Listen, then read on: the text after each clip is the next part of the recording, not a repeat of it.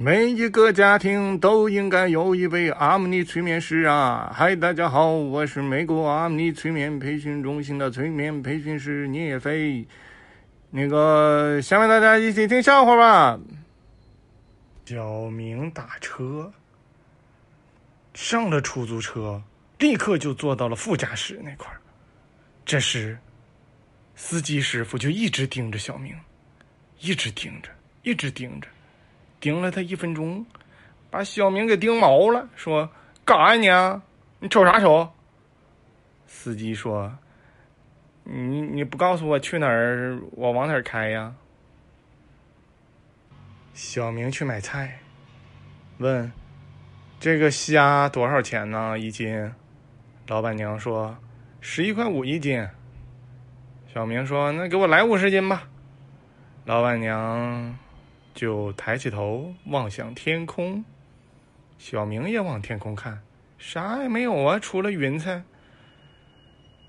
然后过了一会儿，老板娘说：“五百七十五元。”小明打开手机计算器一算，哎，果然是五百七十五元。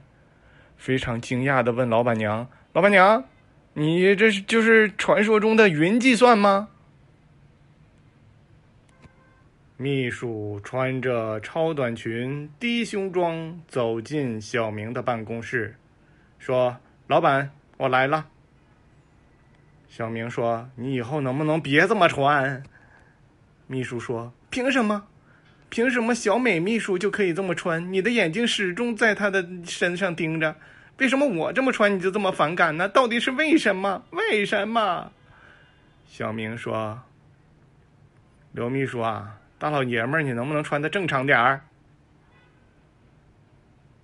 破天荒啊！小明的老婆终于夸他长得亮啊！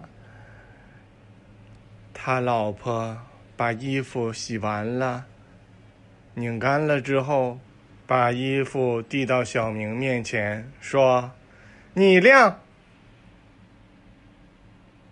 一个靓仔就是这么诞生的呀！从小，妈妈就教育小明不要乱花钱。长大后，小明才发现根本没钱，咋乱花呀？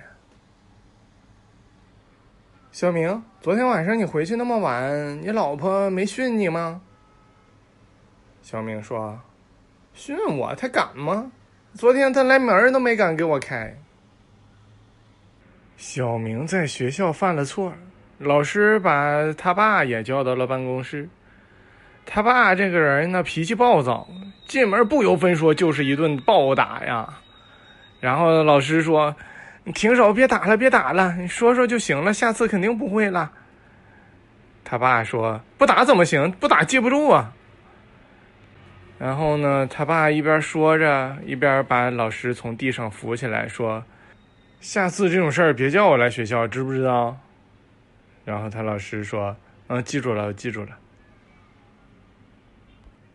小明过年的时候帮一个女同事抢高铁票，好不容易抢着了五百四十七块钱，但是那女同事呢就给他转了五二零。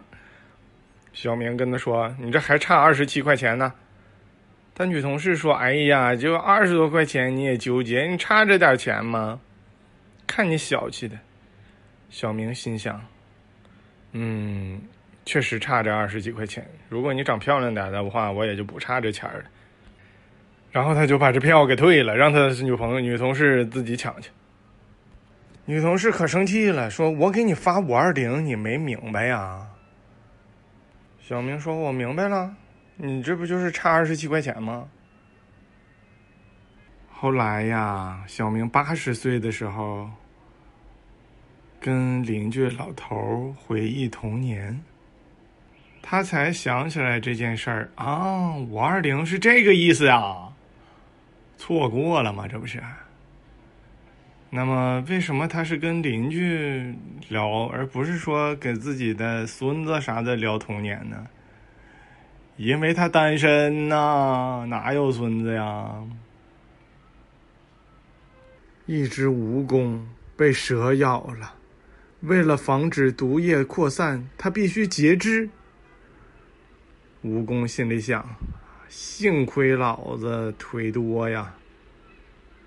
小明大夫安慰道：“蜈蚣兄弟，你想开点啊！估计呀，你以后就是蚯蚓了。”